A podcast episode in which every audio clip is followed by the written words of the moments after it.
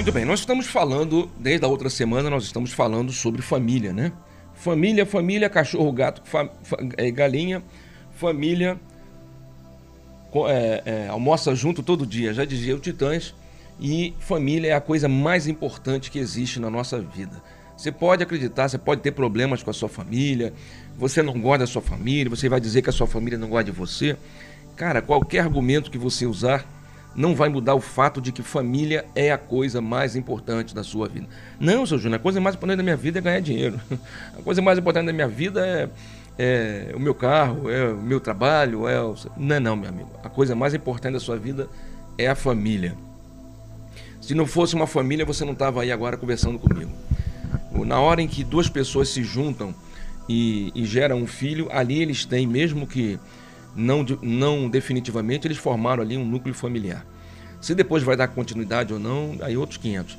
Se depois essa família vai ser formada com uma outra pessoa e não com aquele que gerou o filho, é outros 500. Mas vai surgir uma família em algum momento. Tem o neném? Tem o neném. Vai surgir uma família. Pode ter certeza. Nem que seja com a avó, com a bisavó, com, com o tio. Vai constituir uma família de alguma maneira. Talvez não seja aquilo que todos imaginavam, papai, mamãe, filhinho, filhinha, talvez seja papai, tio, irmão, ou vovó, mamãe e cunhado, sei lá. Mas vai surgir uma família, meu amigo. Isso é família. E isso é fundamental. Só que nós, na semana passada, usando aquele texto de Jesus, em que ele alarga a visão de família, né? Ele nos apresenta a é, família por um ponto de vista um pouco mais amplo ele pergunta, né, quem é a minha família, quem são meus irmãos? Todos aqueles que fazem a vontade do meu Pai que está nos céus, é verdadeira meu pai, verdadeiramente meu Pai, minha mãe, meus irmãos. Isso ele foi citado em três livros do Novo Testamento, Mateus 12, 46, Marcos 3, 31, Lucas 8, 19. Nós falamos sobre isso semana passada.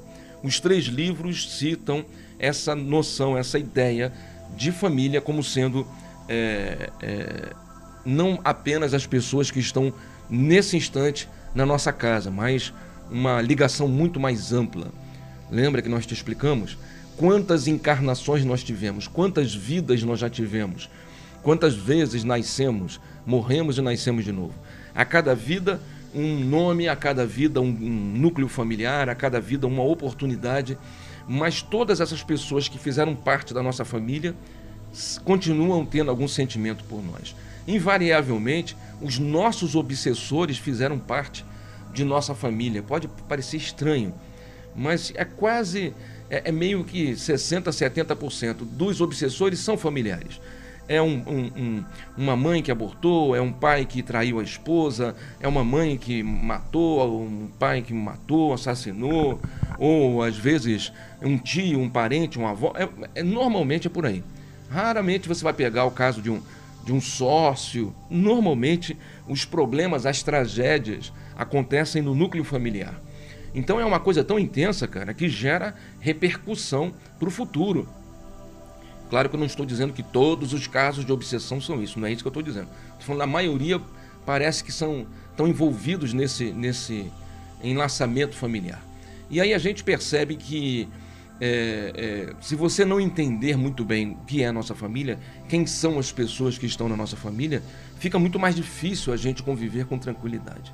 Então a gente tem que entender que além dessas pessoas que estão encarnadas conosco, existem outras pessoas que não estão agora encarnadas, não fazem parte da nossa família física, mas também são os nossos familiares, né?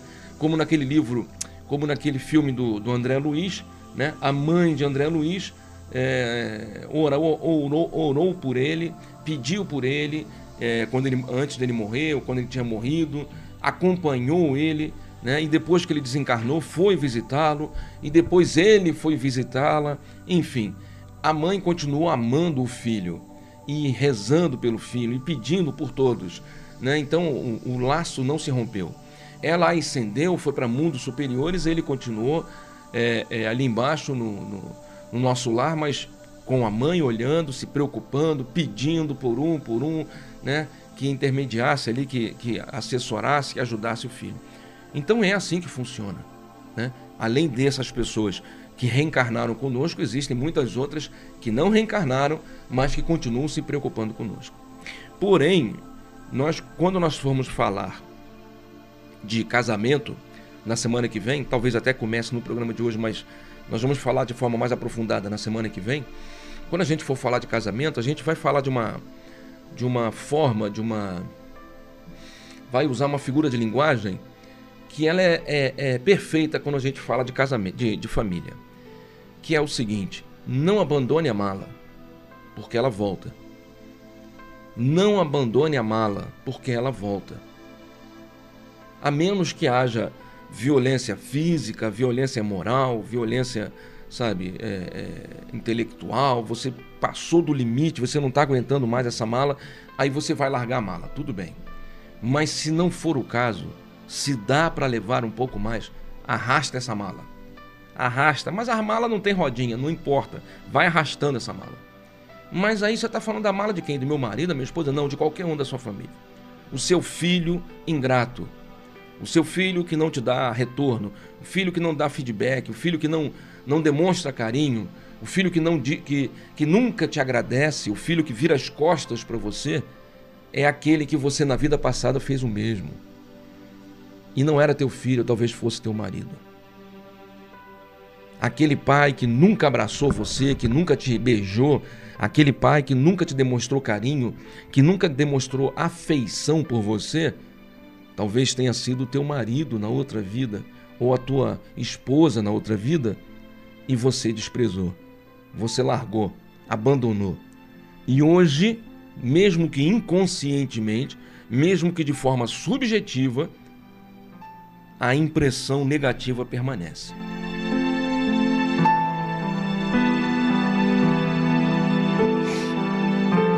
Então, se na vida passada você largou aquela mala, ah, mamãe, mamãe é um saco, não aguento mais. Bota ela no asilo, larga. Tudo bem. Você quer fazer, você faz, né? Nessa semana eu contei três. Nessa semana que eu estou, é, que começou ontem, né? Começou domingo. Eu já falei com três famílias em que as três o problema foi o mesmo, ou está sendo. Ou foi ou está sendo. Mamãe está velha demais. Mamãe ficou com uma das filhas essa filha não tem nenhuma paciência porque mamãe está bem idosa, necessita de cuidados. Essa filha tranca a mamãe em casa, dá o mínimo necessário, sai, vai passear, vai badalar, não leva nem a mãe no médico, porque na verdade o que a filha está fazendo é esperando a mãe morrer. Mas não entrega a mãe para os outros filhos, continua sendo dela. Porque aí tem o lance do cartão do banco que recebe dinheiro tem o lance de se sentir melhor, ou de repente de ficar na casa que é de mamãe de repente tentar herdar, ou hipocritamente posar como sendo a melhor, a que sempre se preocupou e lá no velório vai bater no peito e falar porque eu que cuidei de mamãe até o fim. Cuidou não. Não cuidou não. Até o fim você arrastou essa velha pelos cabelos, xingando, ofendendo, humilhando, tirando dela toda a dignidade, não dando nenhuma atenção. No domingo, conversando com uma dessas três casos aí que eu peguei essa semana, a pessoa falando comigo, uma senhora idosa de 80 e poucos anos, falando: Meu filho, eu só queria que ela conversasse comigo. Eu estou viva. Eu estou viva. Eu não tenho nem celular, eu estou em casa com um telefone fixo que não pode ligar, porque vira e mexe, ela manda desligar, porque ela acha que eu vou fazer. Alguém vai me ligar, vai me dar um golpe, sei lá o quê trancada dentro de casa com uma televisão. A pessoa sai de manhã, às vezes nem volta à noite. O marido se separou, a minha neta sumiu e eu estou em casa. E isso que me relataram para mim essa, esse domingo, que eu fiquei uma hora com a pessoa, dois outros casos surgiram. E aí você fala, pois é, mas é quem é que vai ficar com essa velha chata? Pois é, foi essa velha chata que te deu seio, deu leite, deu vida. Foi essa velha chata que limpou você quando você não andava, quando você não conseguia se virar sozinha. Porque uma, é, uma das poucas espécies no planeta que, quando nasce, precisam de cuidado durante vários anos é a espécie brasileira. É, perdão, é a espécie humana. Me perdoe a gafe. É a espécie humana. Nós humanos somos um dos poucos animais que quando a criança, quando o filhote nasce, precisa de cuidado integral e não durante meses ou semanas, durante anos. Outras espécies, o filhote nasce, em poucos dias está andando, senão já nasce andando, mama às vezes durante um tempo, mas já começa a ficar independente. Mas no nossa, no nosso, na nossa espécie, não. Na espécie humana, não. Quando chegamos ao reino aqui na estatura humana, é diferente. E aí você abandona. Você abandona a mãe. Porque ela é chata, e é chata mesmo. Porque ela é velha, e ela é velha mesmo. Porque ela é um estorvo, é um estorvo, realmente. Você era quando era bebê, e hoje ela é quando ficou idosa. Mas você não quer cuidar, você não quer dar atenção, você não quer olhar. Beleza. E aí você espera a morte. Ela vai morrer, você vai se libertar, vai ficar com dinheiro, sei lá com o que, que você vai ficar. Tranquilo, não tem problema nenhum não. É a vida, é assim mesmo. Eu só quero lembrar para você que a mala volta.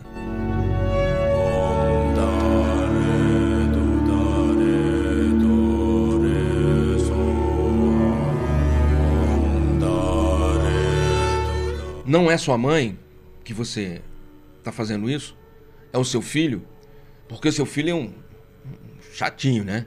Teu filho é uma malinha que você tem que carregar, né? Teu filho, meu Deus do céu, hein? Esse cordão umbilical não rebenta nunca, hein? Que isso? Criança cresce, cresce, cresce e continua sugando você. E é o seguinte, ó. É mal educado, é egoísta, orgulhoso, arrogante. Que filhinha danada essa, hein? Uma menininha aí, jovenzinha que se acha dona do mundo, né? empina o nariz e acha que pode xingar pai, pode ofender mãe, não é? Que criança é essa, hein? Nem parece aquele bebê que você acalentou, que você cuidou, nem parece aquele neném que você ajudou a andar, dava comidinha na boca, nem parece, né? Virou uma mocinha agora, pronto, lascou-se, virou as costas para você, né? Não liga para você. E aí também não vai ligar mais, né? Deixa a vida bater, deixa a vida bater, deixa no mundo, se lasque, dane-se, larga para lá, deixa a vice, ah, para lá, diabo, demônio não aguento mais esse filho, não aguento mais essa filha. É, prostituiu, agora virou coisa, tá drogado, e pronto, agora vai, ih, não fala mais comigo não.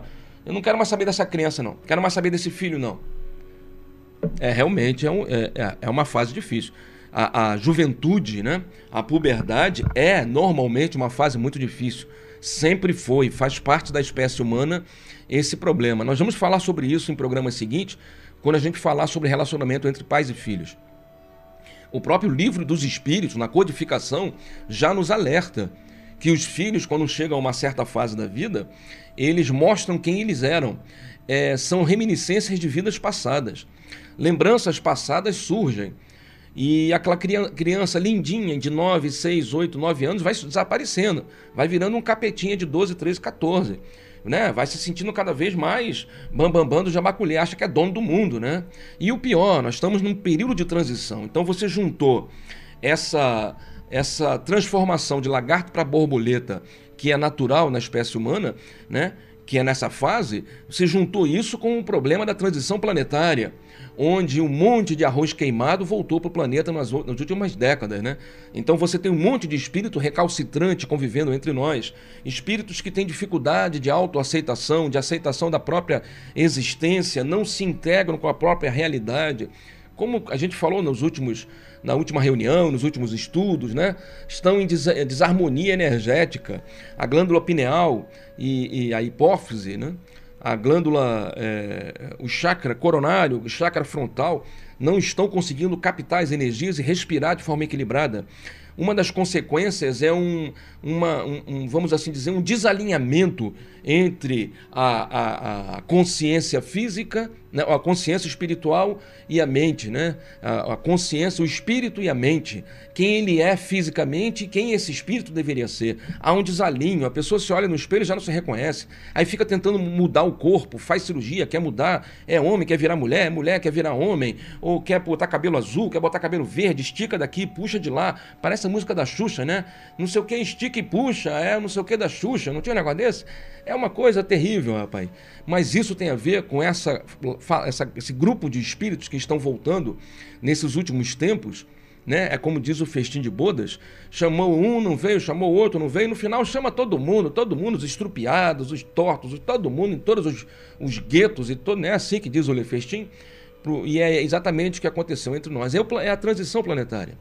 E a nossa função é amar essas criaturas, a nossa função é ajudar essas criaturas, é dar caminho a essas criaturas, é apresentar uma alternativa porque eles vão se perder mais rapidamente do que antes, eles vão se perder. Falaremos sobre isso em programa seguinte. Eles vão se perder entre as sombras do mundo e só recobrarão a consciência depois dos 40, 50, 60 anos, cheio de problemas, cheio de cicatrizes, cicatrizes terríveis, alguns nem lá chegarão e vão perder a oportunidade de acompanhar a evolução planetária.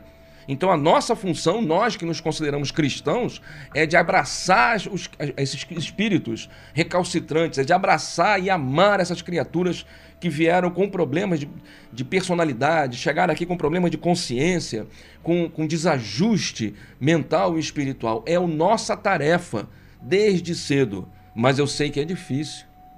Eu sei que é complicado.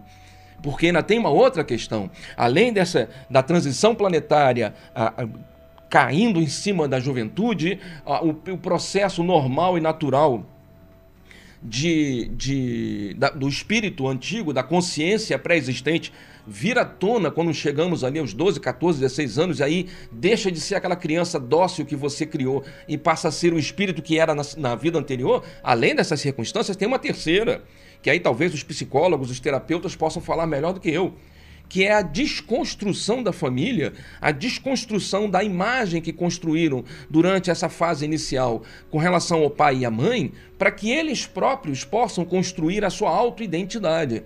Então é necessário desconstruir o pai herói, é necessário desconstruir a mãe herói, para que essa criatura possa se formar sem essa influência. Então há uma desconstrução, na maioria dos casos, muito natural né, em que você não quer mais fazer parte daquilo, daquela família, daquele núcleo, porque agora você quer respirar novos ares, você quer saber quem você é. Isso é um processo natural de maturidade que acontece com todos nós. Alguns nesse momento se perdem entre as sombras do mundo e depois para voltar é uma desgraça. Mas infelizmente é outra questão que acontece com todos nós que temos a consciência do eu, né, que alcançamos a forma humana.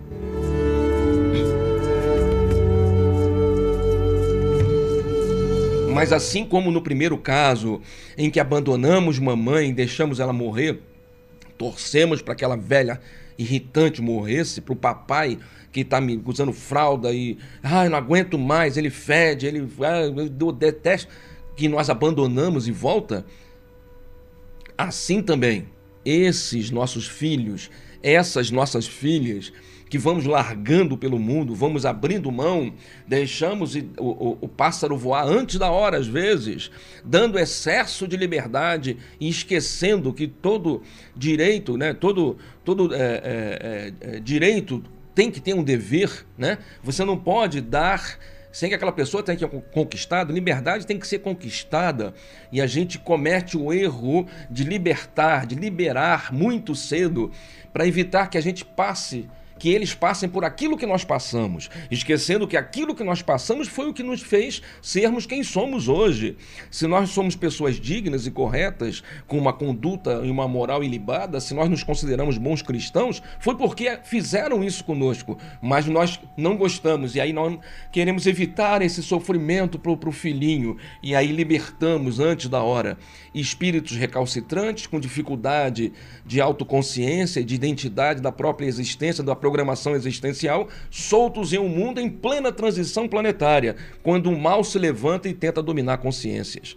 Vou falar aqui algo que nós falamos, comentamos domingo passado, foi até minha irmã Alice que, que lembrou, e eu lembrei depois que eu voltei a assistir um trecho do, do vídeo.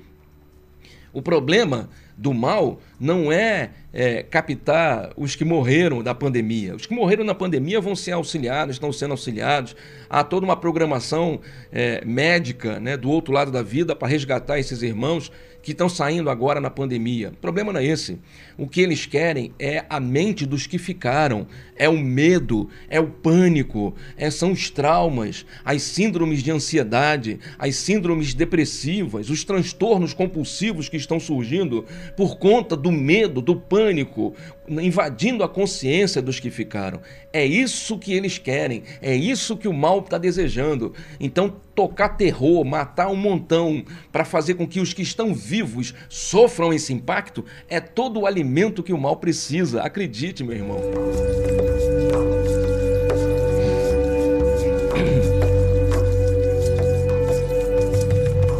Por isso que dissemos na rádio, na, lá no GTEB, voltamos a repetir: desligue a sua televisão, desligue a sua televisão, desligue a sua televisão. Ela está adoecendo você, ela está emburrecendo você, ela está levando você para um local que não é verdadeiro. Você não é assim, você nunca pensou assim, você nunca agiu assim. Estão construindo uma identidade em você, estão construindo uma narrativa na sua mente, estão fazendo você pensar de uma forma que você não pensava, agir de uma forma que não agia, aceitar coisas que você nunca aceitou. Você está adquirindo um personagem e esse personagem não é de você, não é você que está construindo, está vindo de fora. Seu Júnior está muito subjetivo, o senhor está falando mal da, porque eu sou é, do político. Eu não estou falando de política. Eu falo isso há mais de 10 anos. Eu falo isso há mais de 10 anos. Eu falo isso desde a época do antigo presidente, já falava, desliga a televisão, porque ela está emborrecendo você. Abra um livro, abra um livro e vai estudar, vai ler, vai fazer sua mente funcionar. Já falo isso há muitos anos. Só agora parece que ganhou uma importância, uma relevância surpreendente. Desligue a sua televisão. Vai, assina aí um streaming aí, bota uma internet boa nessa porcaria, nessa, nessa Smart TV aí. Vai assistir um Netflix, um Prime Video, um, um. Né? Globoplay também não vai assistir, não, porque eles vão fazer tua cabeça. Ah, você não gosta da Globo? Não, não é isso, não, meu irmãozinho. Se você enxergar dois palmos à frente, tu vai ver que não vai funcionar, nunca funcionou e eles estão te levando para o mau caminho. Pode acreditar no que eu estou te falando. Vai assistir um, uma comédia interessante aí no, no, Disney Plus, no outro qualquer aí, assina um stream deles no YouTube. Vai ver uma coisa boa que alimente sua mente. Vai assistir palestra interessante, vai estudar sobre programação, é, é, programação como é, de, de Python aí para linguagem de, de fazer aplicativo de celular, para construir site, sabe? Vai aprender uma coisa útil, vai aprender uma comida diferente para você ganhar um dinheiro, vai aprender a consertar alguma coisa que você sempre quis, vai aprender a tocar um violão, se isso era teu sonho. Não desperdiça teu tempo com, com coisas que não te acrescentam. Você passa um dia inteiro, o dia inteiro assistindo uma porcaria que não te eleva um centímetro do chão e no final você fica com uma sensação de que o mundo está se acabando uma depressão, uma tristeza, uma angústia. A quantidade de pessoas que nesse período agora começaram a sua, sair de casa depressivas é enorme, é enorme. E tudo o que eles querem é que você fique doente, que você fique cada vez mais doente. A doença é uma anomalia. A doença é uma anomalia. Deus não quer que você fique doente. Deus quer que você seja próspero. Deus quer que você seja saudável. Deus quer que você seja feliz. E todo o transtorno, todas as dúvidas, essas síndromes de ansiedade, esse taquicardia, esse coração, essa pressão na cabeça, essa convulsão mental, tudo isso é construção. E você está lambendo os beijos com isso, achando bonito. Achando bonito e entrando em bobeiradas. Em... Cara, ouça o que eu te digo. Voltando ao assunto, ouça o que eu te digo. É uma juventude complicada, mas aí você larga a juventude de mão. Você larga a juventude porque você teu filho, ah, um saco, um drago, meu, desobediente. Aí você larga. E eles vão viver a vida deles. Vão criar ranço com relação a você, vão criar ódio de você, vão criar, sabe, mágoa. Você vai morrer e a pessoa do outro lado vai chorar de raiva, de ódio. E eu quero dizer para você que essa malinha que é o teu filho vai voltar.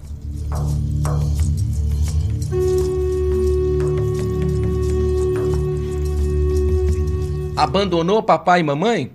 Pois é, eles vão voltar para sua vida na próxima existência. Abandonou filhinho e filhinha? vão voltar para a próxima vida, para sua uh, próxima existência, vão voltar para sua vida. A mamãe hoje que te trata mal é o marido que na vida anterior você esculachou, ou a esposa que você lascou, traiu os sentimentos permanecem. As energias não se desfazem. É por isso que a orientação do Cristo sempre será e sempre foi: ore pelos, pelos seus inimigos. Perdoe não só sete, mas setenta vezes sete. Ore pelos seus inimigos.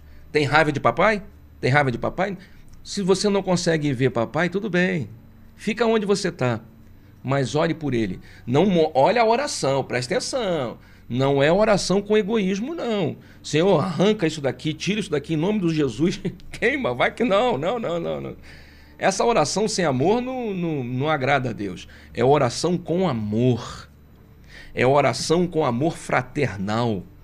É oração entendendo que a outra criatura está seu pai, está sua mãe, ou está seu filho e sua filha.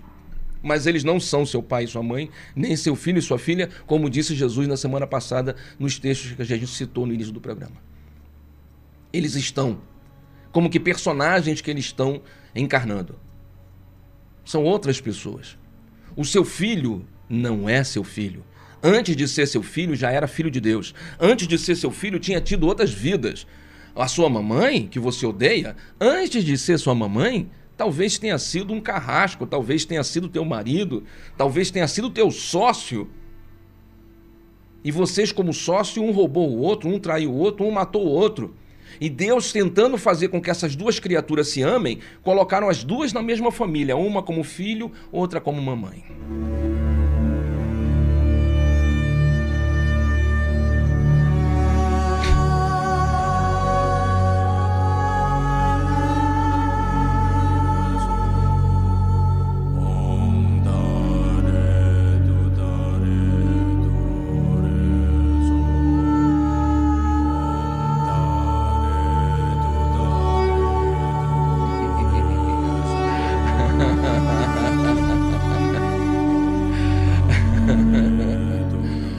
Você vê o nível da doença da sociedade quando você toca em certos assuntos e a, a repercussão é horrível, né? No outro dia eu, eu toquei no assunto lá, na, na, lá no GETEB, eu falei assim, eu não tomei vacina, eu uso ivermectina quando eu preciso me expor. Agora não, que está acabando a pandemia, mas durante toda a pandemia eu usei ivermectina, vitamina D3 e, e, e zinco, né? É, efervescente, como é? Vitamina C com zinco durante toda a pandemia. Agora, no final, eu tinha esquecido o zinco, aí uma amiga me lembrou que tinha que incluir o zinco e incluir o zinco. Toda vez que eu preciso, a, a, a vitamina D e o zinco eu já tô, virou hábito, mas o, a, a ivermectina eu usei quando, toda vez que eu precisava trabalhar, desde o início da pandemia. Não peguei, não, não fiquei nem resfriado, estou trabalhando na boa, saio todo dia, vivo minha vida. Mas aí eu comentei isso na, no, no GTEB, aí pronto, a metade não foi, a outra metade tacou fogo, a outra metade disse que eu sou do capeta, a outra metade.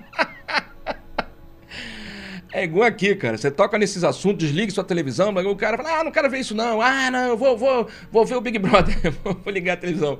Vou ver o que, que o Bonet tá falando. Vai, filho, vai. Isso, faz isso mesmo. Vai lá, cara. Eu vou falar para você uma coisa muito ruim, muito desagradável. É, é, o sistema precisa ganhar dinheiro, né, cara? Então, vai lá, continua assistindo sua televisão. Não ouça nada diferente, nem acredite na espiritualidade. Pense que Jesus não presta, Jesus é ruim. Pensa isso mesmo, vai lá. Vive sua vida, abraça aí suas causas. A, a, as empresas precisam ganhar dinheiro, né? De alguém. E vai ser de você. Segue sua vida, irmão. Mas para você que está me ouvindo e que quer se libertar, você quer entender por que, que a sua família te odeia? A sua família te odeia porque nas vidas passadas vocês brigaram. Vocês não eram quem são hoje. Você já sabe disso. Você, vocês não eram quem vocês são hoje. Provavelmente, se você é filha, você foi esposa ou foi marido. Se você é mãe, você foi filho ou foi esposa, não sei.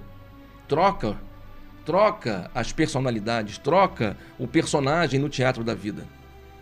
Troca para ver se uma mudança dentro do, do relacionamento é, ajuda a despertar um amor, ajuda a despertar o amor que tinha, tinha morrido, tinha esfriado. Então, de repente, pode ser que se eu, como eu, eu casado com você, de repente a gente se desentendeu, a gente brigou. Mas de repente, você, como sendo minha mãe, talvez surja em mim um sentimento maior do que aquela tristeza que existia. Ou eu, sendo sua mãe, você que já foi meu marido ou já foi minha esposa em outra vida, eu hoje como mãe, de repente esse sentimento de mãe, carregar você, ter em você, ter você dentro de mim, amamentar você, talvez faça com que esse sentimento materno seja muito mais forte do que aquele sentimento que foi desconstruído, foi invertido, adoeceu na vida passada.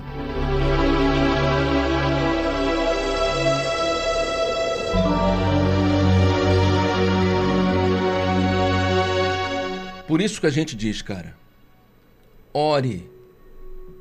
Ore pelas pessoas que te incomodam. Ore pelos seus inimigos. Ore de forma fraternal e amorosa. As pessoas da sua família com as quais você tem problema, não importa quem sejam, coloque-os na sua oração diária. Às 18 horas, faça parte de uma corrente de oração.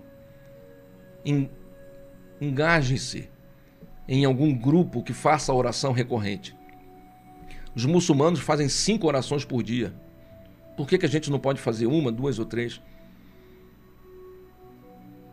Ore pelos seus inimigos, mas ore com amor, ore com fervor. Peça perdão pelo que você acha que não fez. Peça perdão até pelo que você não lembra de ter feito. Peça perdão. Mentalmente diga para Deus: Senhor, que essa oração seja sincera em mim e toque profundamente essa pessoa que hoje é meu inimigo. Abençoe essa pessoa, Senhor dê saúde, dê paz, harmonia. Que essa pessoa encontre um caminho de paz e felicidade, que essa pessoa encontre um local onde ela possa despertar desse sono profundo. O amor cura, o amor liberta. Então coloque amor nas suas orações. E seja sincero e perseverante todos os dias orando por essa pessoa, pedindo que ela seja feliz, e que ela te perdoe. Mesmo que você ache que você está certo, não importa. Pode até ser que nessa vida você esteja certo, mas você não sabe o que foi antes. Você não sabe como aconteceu. Esse ódio não surgiu do nada. Porque se não houver um anterior, porque se não houver um antes, como é que esse ódio surgiu nessa vida? Deus fez uma pessoa te odiar à toa? Que Deus é esse? Se não houver um futuro, se não houver um amanhã, que Deus doido é esse? que não nos dá a oportunidade de fazer as pazes com os inimigos enquanto estamos no caminho. Então, ore pedindo perdão, seja lá pelo que você possa ter feito, mesmo que você não saiba e não lembre. Mas que esse pedido de perdão, que essa oração seja sincera, Senhor. Abençoa, Pai, meus inimigos. Abençoe aqueles que não gostam de mim. Abençoe meu irmão, minha irmã, meu pai, minha mãe, meus filhos, seja lá quem for, minha avó. Abençoe para que encontre um caminho de paz. Se fui eu que errei, Senhor, me perdoe, Senhor. Me perdoe que eu possa aprender com esses erros, que eu possa despertar desse sono profundo de ódio. Não importa quem errou, Senhor. O que importa é que haja amor. Reluz como cristais o amor na presença de Deus.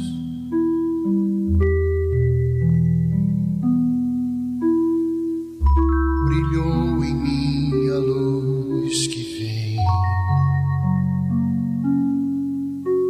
do seu olhar, do seu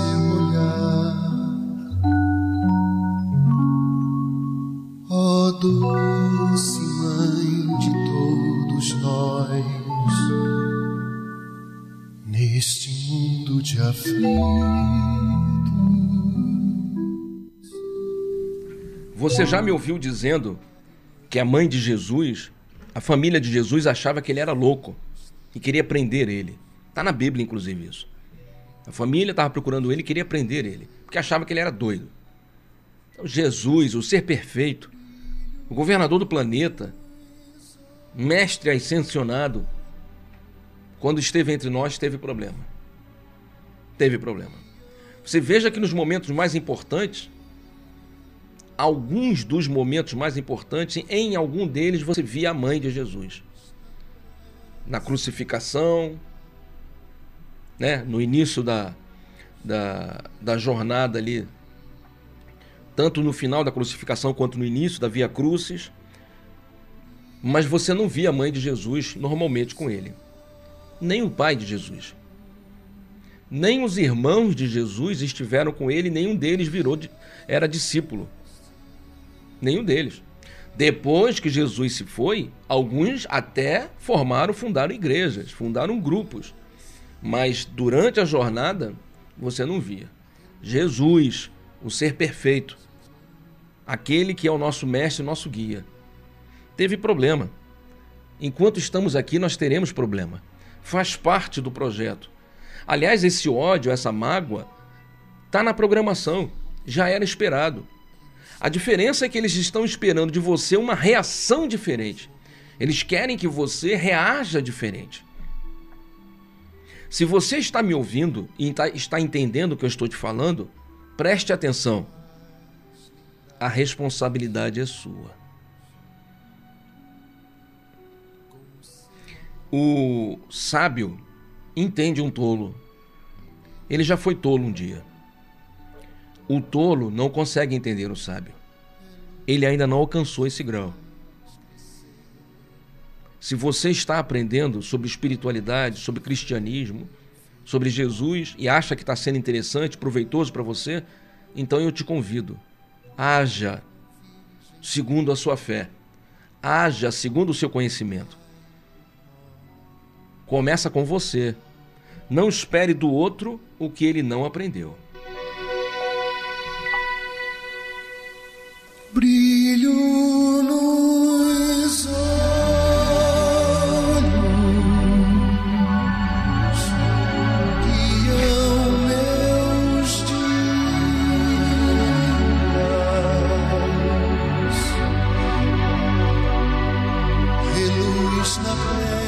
Veja que loucura. Veja que loucura. Você tem problema com mamãe, tem problema com papai, você tem problema com seu filho ou com a sua filha, porque eles não são muito bem o que você sonhava. O que você tinha programado para o seu filho ou para sua filha era outra coisa.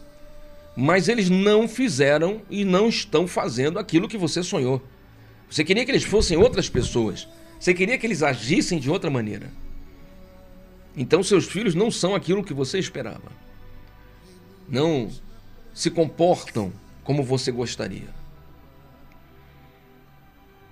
E aí você gerou raiva, ódio, mágoa, ressentimento. Olha para os seus filhos com, com desvelo, né? com, com, com repulsa, um sentimento de, de ingratidão, porque você fez tanto, tanto, tanto, tanto, eles não te retribuíram. Beleza. Aí você deixa isso do jeito que está.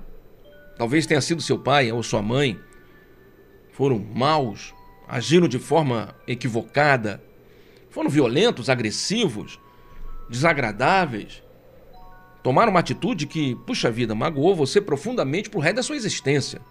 Não há perdão, não há perdão pelo que eles fizeram. Não há perdão, diria você. Tranquilo. Pode ser. Segundo o que você está pensando, talvez você esteja certo. Mas a pergunta é: ninguém conhecerá o reino dos céus até que tenha sido pago o último ceitil, como ensinou Jesus. Ou seja, ninguém vai sair desse planeta, ninguém vai deixar de reencarnar, ninguém vai se livrar das correntes que nos prendem aos mundos manifestados, usando uma terminologia budista, enquanto a gente não fizer as pazes, enquanto não pagar o último ceitil. Isso quer dizer, cara, que em algum momento um dos dois vai ceder. E esperar que uma pessoa que nunca ouviu, que nunca aprendeu e que não se esforça para aprender mude é loucura. É muito mais lógico esperar essa transformação de alguém que está buscando, de alguém que está aprendendo, de alguém que está se transformando em um verdadeiro cristão. Então a responsabilidade de quem é? Desse último que está aprendendo, que está tendo conhecimento, que sabe como funciona. E se você não fizer nada, eu não estou dizendo para você ir lá na casa de papai, de mamãe, do seu filho, da sua filha e bater com chorar e pedir perdão. Não, não é isso que eu estou dizendo. Estou dizendo, se você não começar a emitir energias positivas desde já, para que em algum momento essas energias sejam revertidas, isso não vai se resolver agora, nem na próxima existência. Se nessa vida nós demos continuidade ao ódio que surgiu na vida passada, e não só demos continuidade, mas nós aumentamos, incrementamos a raiva e o ódio, a mágoa que já existia, se nós demos vazão ao que era para ser consertado, entornando mais ainda, quebrando mais ainda o problema, como que numa próxima existência você acha que vai conseguir reverter?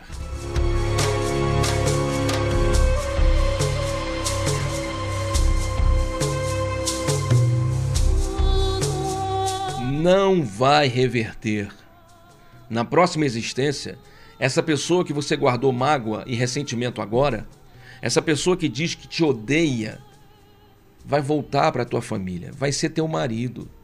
Se não foi agora, se agora foi teu pai e tua mãe, vai ser teu, tua esposa, vai ser teu filho.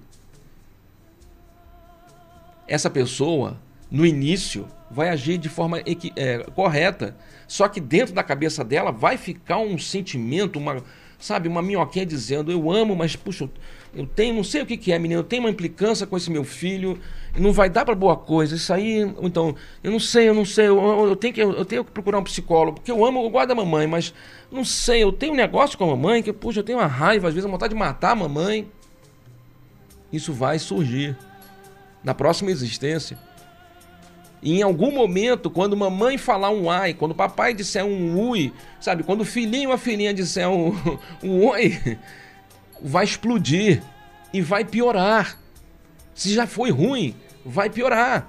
Porque a primeira na vida passada fez tchan, tá dando para entender? Nessa agora fez tchum, filho. E na próxima, tchan, tchan, tchan, tchan. Faça as pazes com seu inimigo enquanto estiver no caminho. E aí eu te dou uma dica. Uma terapêutica espiritual. Olha só, metido pra caramba Júnior é, orar, o exercício da oração, quando você faz isso de forma recorrente, você está sempre orando, pedindo perdão mentalmente, né? Pela pessoa que está lá longe de você. Quando mentalmente você está enviando energias positivas para que essa pessoa encontre alguém, para que essa pessoa construa uma família, para que essa pessoa seja feliz, sabe?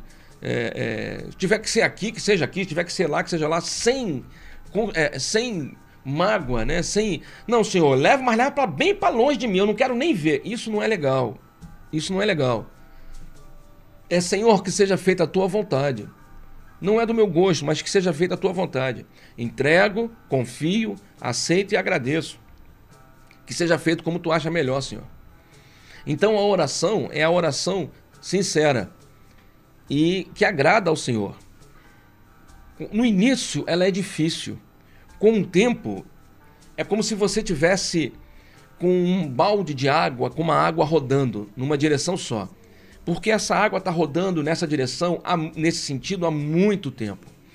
Esse sentido dessa água, como se fosse um redemoinho, está há muito tempo girando assim, há muito tempo girando assim. Qualquer coisa que você fizer, você tira a mão, ela continua girando assim. Você para, ela continua girando. O tempo passa, ela continua girando.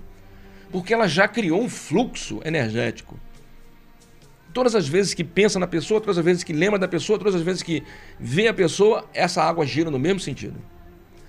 O que você tem que fazer é o que a gente chamaria, é, relacionando física quântica com espiritualidade, é a reversão da polaridade do spin. O que você tem que fazer é inverter a polaridade do sentimento. Isso necessita de esforço. Isso necessita de constância. Isso necessita que você faça isso constantemente. Isso necessita de repetição. É preciso que você gere um fluxo energético inverso e que isso é, vá criando força, repetindo, repetindo, repetindo, até que ganhe uma dimensão energética superior. Então é como se essa água rodasse sempre no mesmo sentido, todas as vezes que você vê, lembra e fala da pessoa te traz o ódio, mas que em algum momento você vai falar: não, não, não, não quero mais sentir ódio. A partir desse instante eu vou perdoar essa pessoa, essa pessoa não mora mais no meu coração. A partir desse instante eu quero amar essa pessoa. É mentira no seu coração, no início é uma hipocrisia, mas é assim que você vai agir, construindo uma nova realidade.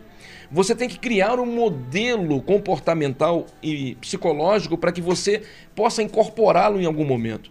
Então você vai construir a partir de hoje a ideia de que essa pessoa você vai pedir perdão e que você vai perdoar e você vai orar por ela. Todas as vezes que lembrar dela, você não vai pensar negativamente. O impulso negativo, o impulso de raiva vem, você vai mudar esse pensamento, você vai pensar, mesmo que seja da boca para fora, mesmo que não seja sincero, Você vai dizer, não, eu vou perdoar, não, eu vou orar agora. Coloca uma oração, Ave Maria, cheia de graça, um Pai Nosso que está no céu. Coloca uma oração porque ela ajuda. Que você está fazendo é como se essa água, que está sempre rodando no mesmo sentido, você enfiasse a mão na água e forçasse rodar ela no sentido contrário. No início, o esforço é muito grande, porque o fluxo de energia vai tentar retornar à posição que se encontrava antes, fazendo com que você desista, insista, insista, continue, persevere, ore pela pessoa. Vem o pensamento ruim, tira esse pensamento ruim, substitua por um pensamento bom, substitua por alguma coisa boa, substitui por alguma coisa é, é, construtiva, por uma oração. Senhor, tira esse pensamento da minha mente, que eu preciso que essa pessoa me ame, eu preciso amar essa pessoa, que ela seja feliz, Senhor, que ela seja feliz, Senhor. É uma luta, é uma luta. E te digo mais, não é só uma luta psicológica, não é só uma luta energética, é uma luta espiritual. Porque se houver uma terceira pessoa desencarnada que quer que vocês se odeiem, enquanto o seu inimigo morar no seu coração, enquanto você morar no coração do seu inimigo, vocês continuam ligados e presos, como se fosse uma magia.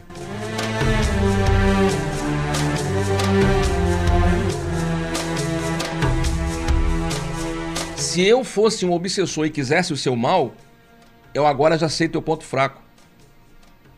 Eu agora já sei como é que faço para tirar você do, do equilíbrio. Você vai lá para sua igreja, reza, fica toda bonitinha, mas eu sei como tirar você dessa, desse estado de paz. Eu sei como fazer com que você se transforme num monstro Basta que eu faça você lembrar daquela pessoa. Basta que eu lembre alguma coisa, coloque alguma coisa, uma palavra, um assunto, para que você lembre da pessoa, para que o ódio ressuscite.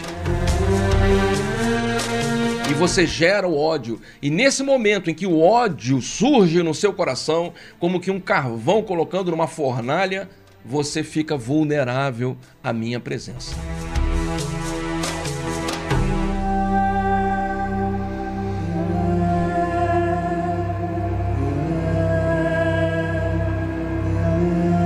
Esse é o programa Despertar toda semana, neste horário, nesta emissora, mandando um beijo no seu coração, se colocando à disposição para conversar com você se você quiser. O telefone nosso é o 9, não sei mais qual é, 55 não sei qual é. Peraí que eu vou te falar o telefone aqui. Ai, droga, eu não consegui gravar ainda, mas vou gravar.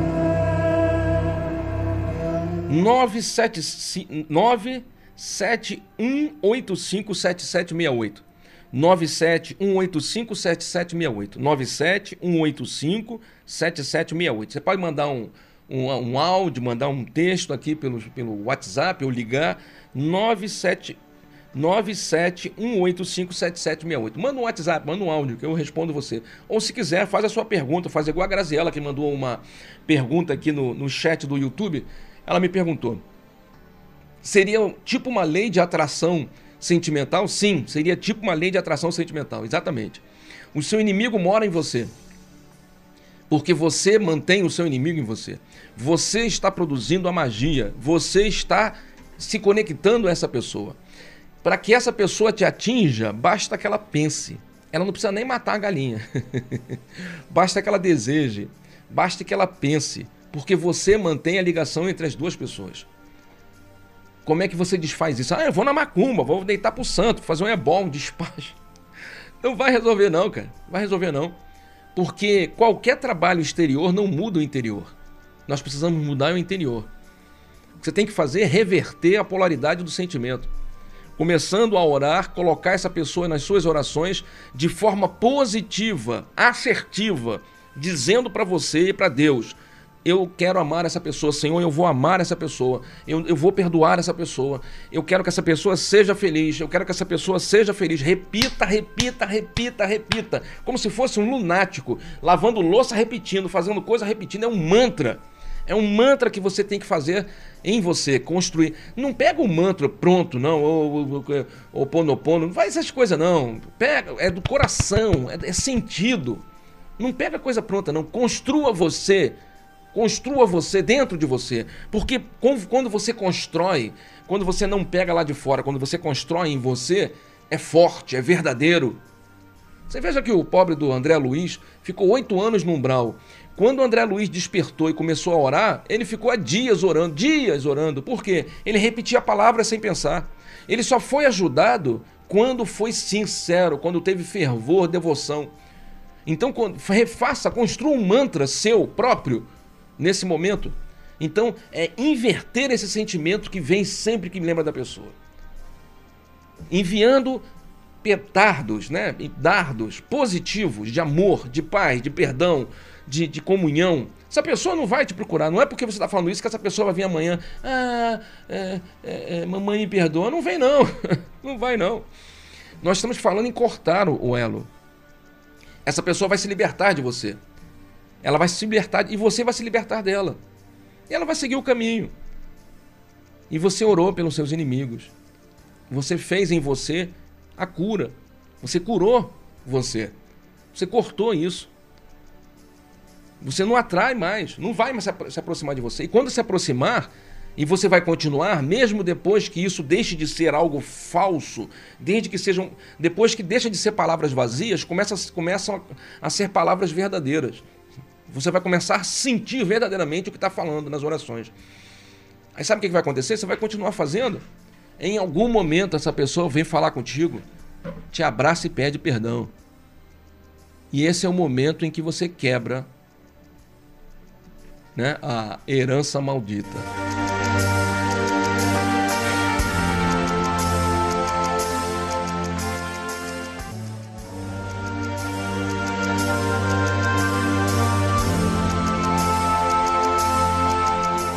Por quê que minha família me odeia? Na verdade, cara, a sua família tem por você um sentimento pré-existente, misturado com os sentimentos que surgiram na nova formação familiar. Na programação existencial lá atrás, antes de vocês voltarem à vida, já se sabia que ele ia ser seu pai, ia ser sua mãe, que você ia ser a filha. Naquele momento, já em cada um ficou uma pulga atrás do orelha, isso não vai dar certo, não vai, isso vai dar ruim, isso vai babar, isso vai babar. E teu mentor fala: Não, eu vou te ajudar, vai dar certo. Isso vai babar. Essa pessoa me odeia e eu vou dar na cara dela. Já foi assim. Só que Deus fez exatamente isso. Olha, vou, vou, lembrar, vou comentar um negócio aqui que às vezes eu uso. Ultimamente eu não tenho muito usado como, como explicação, não, mas antigamente eu usava mais. É, a minha família, eu tenho um, um, um por parte de mãe, eu tenho algum, uma, uma origem maranhense, né? Maranhense. É, é, meu, minha família é do Maranhão e uma por parte de mãe e um outro, uma outra ramificação veio da Síria. Era meio árabe lá. Juntou com o maranhense. O Brasil é isso assim, né, cara? É uma misturada nada. Né? Então juntou esse pessoal aí meio árabe, meio apesar de que sírio não é árabe, né? Mas enfim, com o maranhense. Mas lá no Maranhão, eu me lembro sempre de minha avó falando que o meu tio, já desencarnado, Albi Magib, olha só o nome do pessoal, minha avó Rosilda contava que o pai dela amarrava os irmãos na mesa, era uma, era uma mesa de madeira, é, aquela tábua de madeira grossa, né, de árvore mesmo, coisa de não é trabalhada como não é toque-estoque nem, nem Casa Bahia, né? Aquela madeira de madeira de, de, madeira de árvore de verdade tal, pesada. Você não conseguia arrastar a mesa de jeito nenhum. E quando os irmãos brigavam, o avô, quer dizer, o pai dela, aliás, amarrava os brigões no pé da mesa. E essa minha, minha avó Rosilda e o irmão dela, Albi Magib, várias vezes foram amarrados juntos. E o, o pai deles, né, no caso, sei lá, meu bisavô, meu tetaravô, não sei, dizia para eles: olha, irmão não pode brigar. Só vou soltar quando fizer as pazes. Enquanto não fizer as pazes, eu não solto. Pegava os dois, amarrava pelo pé, amarrava no pé da mesa. E aí eles amarrados um no outro começavam a se chutar, um chutava o outro, um chutava o outro, outro chutava um. Era um negócio de chutar, de puxar cabelo. E ele voltava com, com, com, com um cinto dizia: Se eu ouvir gritaria, vai apanhar todo mundo amarrado, hein? É coisa. É, né? Pedagogia maranhense, né? Da, de, da melhor qualidade. Aí eles se controlavam para não fazer barulho, mas ficavam puxando o cabelo, dando chute mas sem fazer barulho para papai não aparecer. Isso minha avó contava. Mas aí depois de algumas horas, depois de um minuto, eu, vou, pai, vou fazer mais não. Aí eu xingava, você, eu vou fazer, vou te arrebentar. Não vou fazer mais não. Aí o, o pai falava, só vou soltar quando fizerem as pazes. Às vezes ficava um dia inteiro, minha avó falava, às vezes ficava com fome.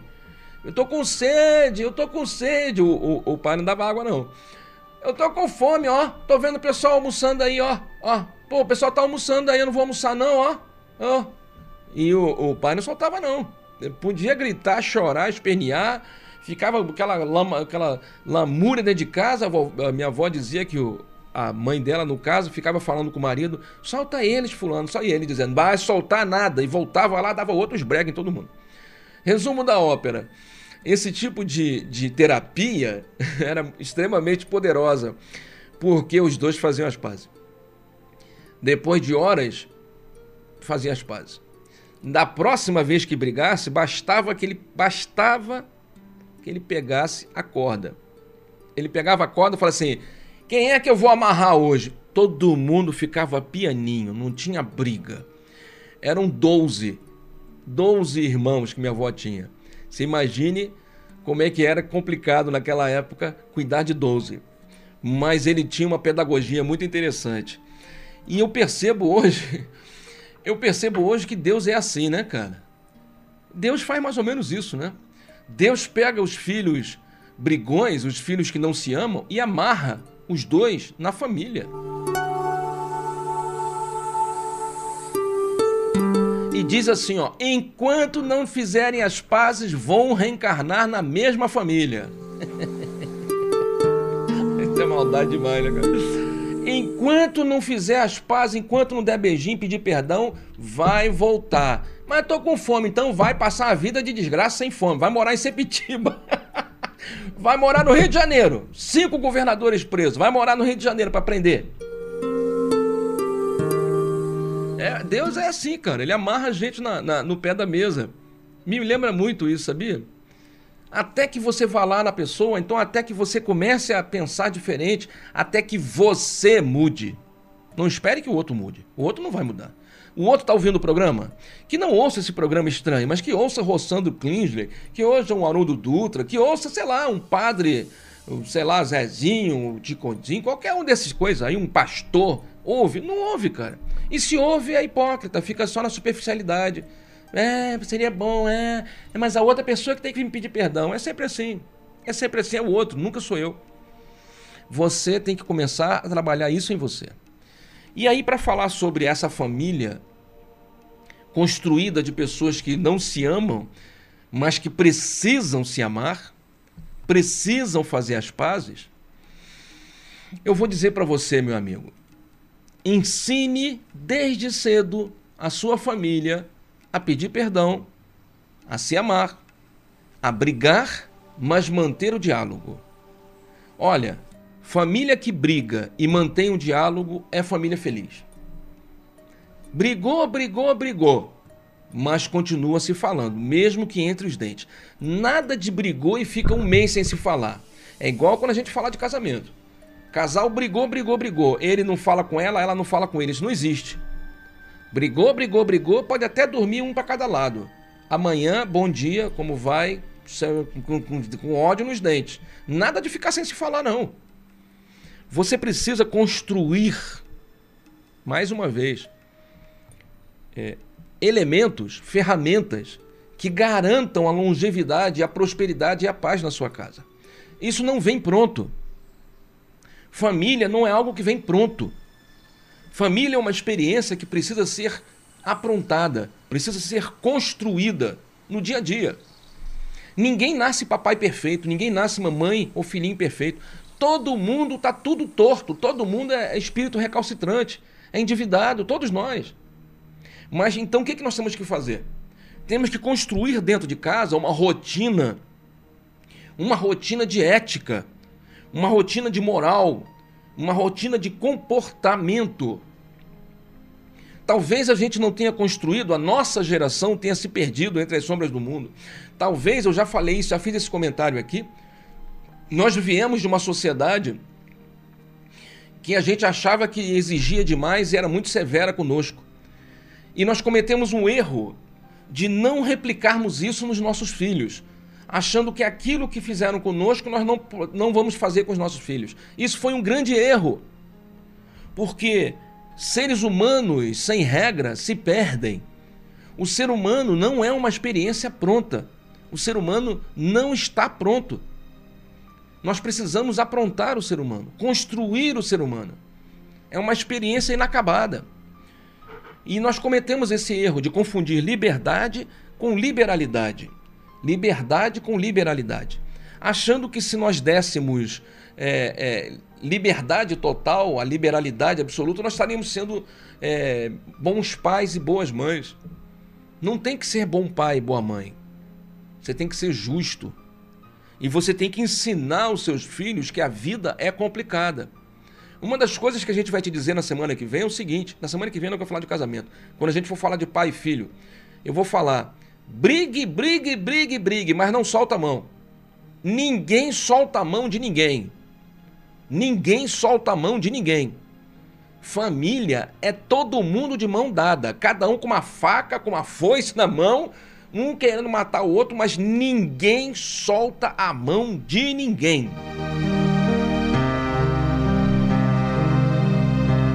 Nós precisamos blindar a nossa família, porque o ataque dos inimigos do Cristo está aí. Nós vivemos tempos difíceis, irmãos. Nós estamos vivendo tempos difíceis, espiritualmente complicados. A luta é grande. Atualmente, você falar de Deus é uma ofensa. Você defender Jesus é um crime. As pessoas se irritam quando você fala de Jesus. Se você citar a Bíblia, a impressão que dá é que você virou pastor. Porque parece que a, a, Bíblia é da igreja, é do pastor. Parece que, a, que Deus é, é dos outros. Ou que Deus virou uma coisa enfadonha, virou uma coisa moralista, sabe? Que Deus ou Jesus é aquela, é aquela pessoa, é aquele cara que não quer que eu me divirta, não quer que eu beba, não quer que eu fume, não quer que eu transe. E aí estigmatizou-se a religião, a religiosidade, a espiritualidade, Deus e Jesus e foi colocando tudo no mesmo saco. Então eu vou te dar uma dica, meu irmãozinho. Se você está construindo uma família, se você construiu uma família, vou te dar uma dica. Coloque Jesus na sua família. Comece a fazer o culto no lar. Toda semana, no mesmo horário, no mesmo dia 30 minutos a 60 minutos e estude o Evangelho segundo o Espiritismo. Tem um vídeo no nosso canal em que a gente explica fazer o culto no lar. Meu programa já acabou, não dá tempo de explicar aqui. Faça o culto no lar a partir de hoje. Seu Júnior, não sei, me procure que eu te ensino. Volto a dizer, tem um vídeo aí de 12 minutos que ensina. Mas se não tiver ficado bom o vídeo, me pergunte que eu te explico. Coloque Jesus na sua casa. Não é igreja não é, é, é religião, não é isso não. Jesus não fundou a igreja, Deus não tem religião, você já sabe disso. É trazer uma presença superior de consciências excelsas, de consciências que amam, para que elas se sintam bem na sua casa. Você precisa reeducar o seu filho. Você educou, talvez, mas agora você precisa reeducar você precisa se reeducar.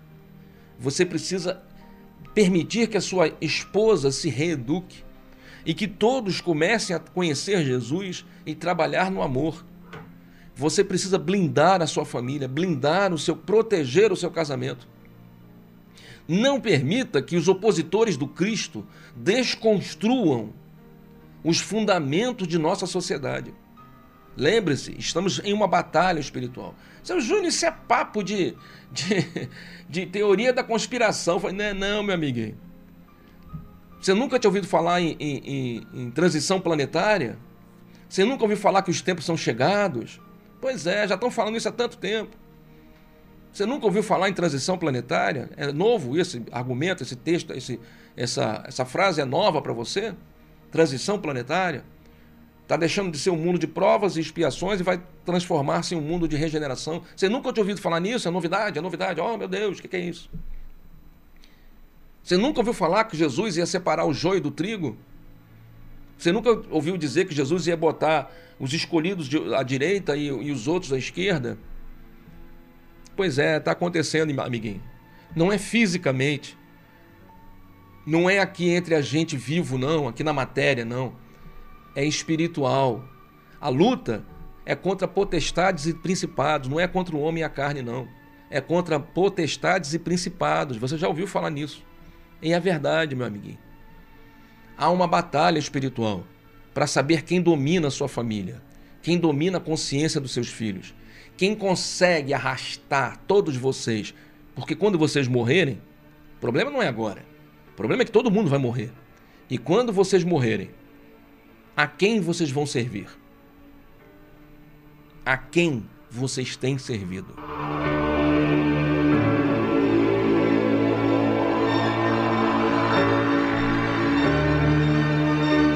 É isso aí, Simoninha, é isso aí. Ninguém solta a mão de ninguém, vamos juntos até o fim. Eu, quando a gente for falar de casamento, é, eu completei esse, esse ano agora 36 anos de, casa, de casado, né? Completei 36 anos de casado. Eu me casei com a minha esposa quando eu tinha 19 para 20 anos. A gente, a gente, não casou, a gente se juntou e, e o juntado ficou. Até hoje. E completamos aí 36 anos. E lá atrás, quando a gente entrou nessa história de espiritualidade, eu, eu não queria entrar, sabe? Eu sempre fui materialista. Eu sempre fui. eu sempre fui. Eu, eu, sempre acreditei no dinheiro. Eu sempre quis ganhar muito dinheiro. Eu queria ganhar muito dinheiro. Eu queria ter um monte de empresa. Eu cheguei a, a ter algumas empresas quando eu era jovem. Fali todas elas. Mas eu cheguei. Tinha muitos empregados. Minha mulher não. Minha mulher sempre teve esse lance de de, de, de procurar centro espírita, que o pai dela era espírita, ela queria comunicação tal.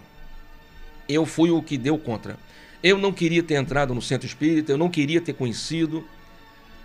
Só que aí quando eu entrei no centro espírita, lá na Fake, lá na Estado Pau Ferro, lá do seu Frank, numa quinta-feira, eu, eu deixava minha esposa na porta e ia embora. Depois voltava para buscar ela. Toda semana. Ela ia lá fazer o tratamento dela e eu largava ela. Com o tempo eu fui, porque a viagem era distante, eu deixava lá e ficava na calçada, dentro do carro, ouvindo futebol. Toda quinta-feira eu deixava ela lá e ficava dentro do carro. Até que um dia ela falou: Mas você vai ficar dentro do carro toda semana, meu marido? Por que você não fica aqui fora? Não precisa entrar, não. Fica aqui fora, aqui na. Tem uns bancos aqui na. na entrada aí do centro. Fica ali, cara. Vai ficar aí fora. Vai lá beber um Guaraná, vai no banheiro. Um desses dias ela tinha entrado, eu falei assim, orgulhoso, achava que negócio de religião era coisa de, de gente é, que não tinha compreensão, porque eu era muito inteligente, eu achava que isso era coisa de gente maluca, negócio de espírito, essa coisa de reencarnação. Eu nunca tinha entendido muito bem a doutrina. Eu achava que a doutrina era uma coisa inventada, sabe? Eu achava que isso não tinha nada a ver com Jesus, não tinha nada a ver com Deus. Eu era, já tinha sido católico e não encontrei na, na, na, na igreja nada que me atraísse. Eu queria trabalhar e ganhar dinheiro. Só isso, queria trabalhar e ganhar dinheiro. E aí acabou que o dia que eu entrei, eu me surpreendi, não era nada do que eu esperava. Resolvi fazer minha carteirinha de tratamento na época. E olha, fiquei mais caxias do que minha mulher. Fiquei mais ensandecido, fanático. Fiquei fanático. Fanatizei legal. Aquilo parecia que estavam abrindo a minha mente. Parecia que. Isso faz 40, 30 anos, sei lá. Acho que foi 30 anos atrás, eu acho. A impressão que eu tinha, que eu tinha, que eu, que eu é, tive, é que eles estavam falando uma coisa que estava dentro de mim e eu não sabia. Caraca, aquilo parece que minha cabeça fez pá! Cara, quando eu comecei a assistir aquelas palestras lá do seu Franco, eu falei: Meu Deus do céu, o que que esse cara tá falando? Eu ficava olhando em volta para ver se as outras pessoas estavam tão impactadas quanto eu. E o pessoal dormindo. Eram 1.200 cadeiras no, no anfiteatro. O pessoal dormindo, outros assim, largados. E eu ali consumindo aquilo e queria voltar semana que vem, queria mais, eu queria mais. Eu falei, cara, que isso? E ficava falando com a minha esposa. Conforme o tempo foi passando, aquilo foi fazendo tanta coerência, eu comecei a fazer o culto no lar. E quando a gente resolveu, depois a gente foi, eu fui para Macumba, fui para terreiro, enfim, a vida vai levando a gente, as coisas vão acontecendo. Quando a gente começou a fazer um trabalho dentro de casa, eu e minha esposa, daquilo que viria a ser hoje o GETEB, Eu nem sabia que ia ser o GTEB, a gente nem tinha nome, não sabia o que ia ser. A gente só queria fazer o nosso. Eu queria passar adiante o que eu estava dentro do meu coração, que aquilo parecia. Cara, eu descobri o remédio do mundo, eu preciso transmitir para as pessoas. Louco, burro demais. E a minha esposa, médium. Eu preciso fazer a caridade, eu preciso trabalhar, preciso trabalhar. E lá, por que, que eu estou comentando isso? Porque lá naquela época, uma das coisas que a gente aprendeu, puxa, já tem uns 25 anos já, eu acho. Uma das coisas que, a gente, que eu aprendi foi o seguinte: eles vão atacar sua família. Eles vão atacar sua família, vão tirar a saúde de vocês, vão tirar o dinheiro de vocês, vão colocar dissensão, vai ter traição, vai ter briga, vai dar ruim. A minha família sou eu, minha esposa e meu filho. Agora tem meu neto e minha nora, mas sempre fui eu, minha esposa, meu filho e três cachorros. E lá atrás, bicho, eu e minha mulher fizemos um pacto. Quando a gente começou, e ela começou a conversar com a vovó, a que nos orienta até hoje, tem mais de 20, 25 anos. Eu falei para a vovó, vovó, eu vou fazer um pacto com a minha mulher por causa disso, disso, disso. Ela sorriu, me rezou todo. E eu e minha mulher nos abraçamos e a gente fez um pacto. Aconteça o que acontecer, não importa o que foi. Não quero saber se a casa caiu, se cortaram minha perna. Não quero saber se ela me envenenou ou se eu atraí. Eu não quero saber, sabe, se eu fui bom ou se eu fui ruim. Eu não quero saber. Ninguém larga ninguém. Me bate, me espanca, me chicoteia, me castra, faz o que você quiser, mas ninguém solta ninguém. Nenhum problema nesse mundo é maior do que o nosso casamento. Não existe problema, não surgiu nesse universo nada que seja mais importante do que a nossa família.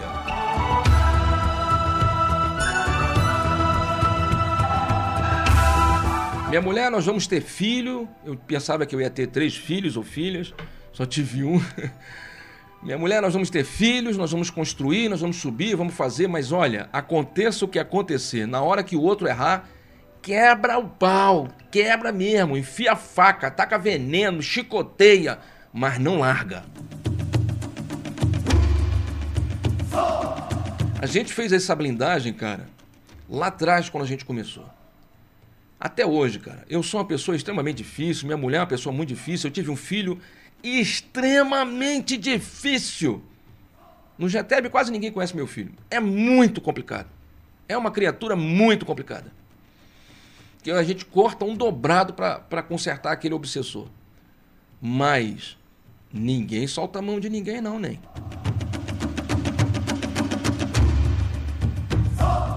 Briga, briga, arranca a porta, fura a geladeira uma vez, taca fogo, quebra tudo, não importa. Bota toda a raiva para fora. Vamos sentar e conversar no final. Não dá para conversar hoje porque o mundo tá se acabando. Daqui a dois dias a gente vai sentar e conversar e vamos nos acertar. Ninguém larga ninguém. Ninguém solta a mão de ninguém. Brigou, brigou, a vida continua. Sempre juntos.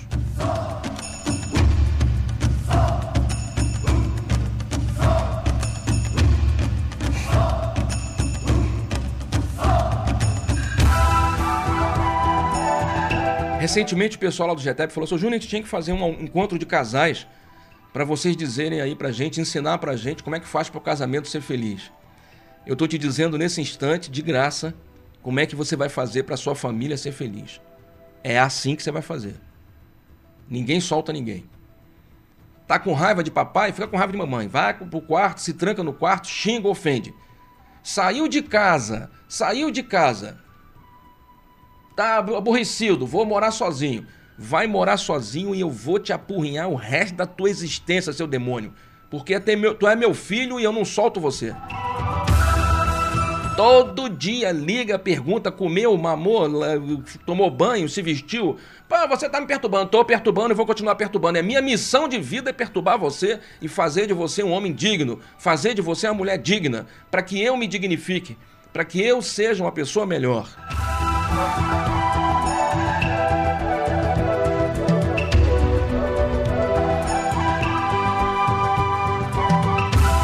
Ensine seu filho, construa sua família sobre a base do Cristo. Quando você for para a religião, leva seu filho. A religião que você quiser, o local que você quiser, arrasta seu filho. Ele odeia, não importa, arrasta seu filho. Ele vai ficar usando o celular, tá bom, bota o fone de ouvido, fica lá fora. Arrasta seu filho. Leva seu filho. Não são só as palavras, são as energias, são os espíritos, é o que é invisível que está lá. Come pela beirada, nem. A gente come é pela beirada. O mal acha que é. Não sabe ele que está tudo dominado. Está tudo dominado. Jesus é o dono.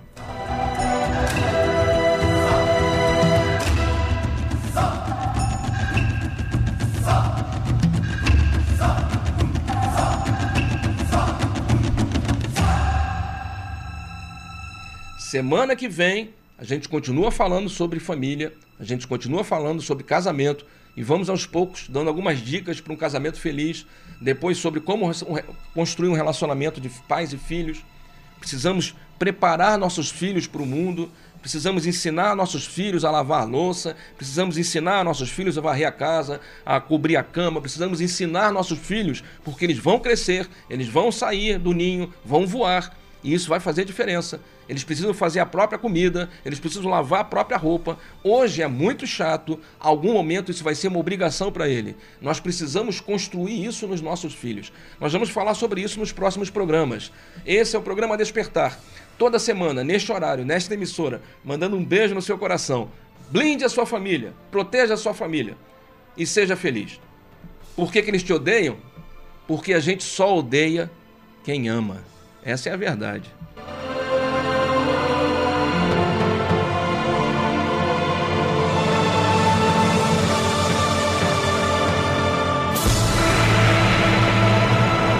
Quando não existir mais ódio nem amor, não existe mais nada.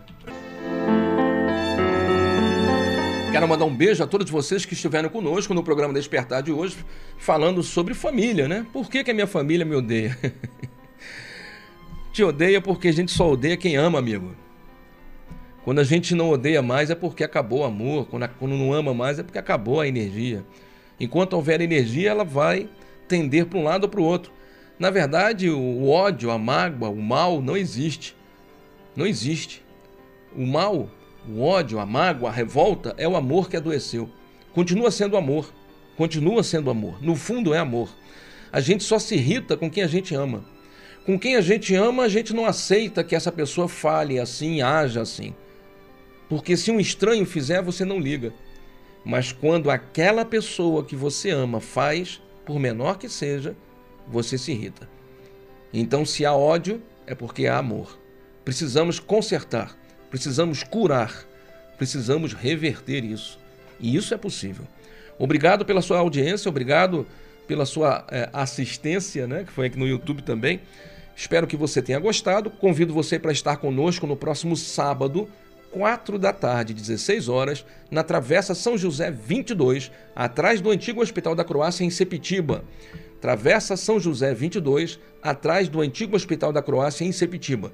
Venha assistir nossas palestras, é, receber o passe, a água fluidificada. Se for da sua vontade, venha fazer o seu tratamento espiritual gratuito você vai ser entrevistado, nós vamos conversar com você, um atendimento fraterno para explicar para você como tudo funciona. E aí você vai poder passar pelas sessões de desobsessão, pelas sessões de cura, de antigoécia, para desconstruir magias, as consultas com os guias de Umbanda. Se quiser depois entrar para o estudo dominical, para a escola de médio, desenvolver, treinar, você pode entrar para o estudo dominical e não virar médio, apenas aprender, ou você pode entrar para o estudo dominical e depois querer, se quiser, virar médio da casa, aprender a trabalhar. Tudo isso está à sua disposição. Basta que você nos procure. Todo sábado, 4 da tarde. Tá? Muito obrigado. Acesse o nosso site trabalhadoresdobem.com. Trabalhadoresdobem.com você vai ter todas as informações. Ou, se quiser, manda uma mensagem pelo nosso WhatsApp 97 185 7768. 97 185 7768. Eu me despeço de você que está aqui no YouTube, vou fazer minha oração de encerramento aqui na Estilos FM, a rádio comunitária de Sepitiba. Obrigado, um beijo no seu coração, até a próxima e tchau.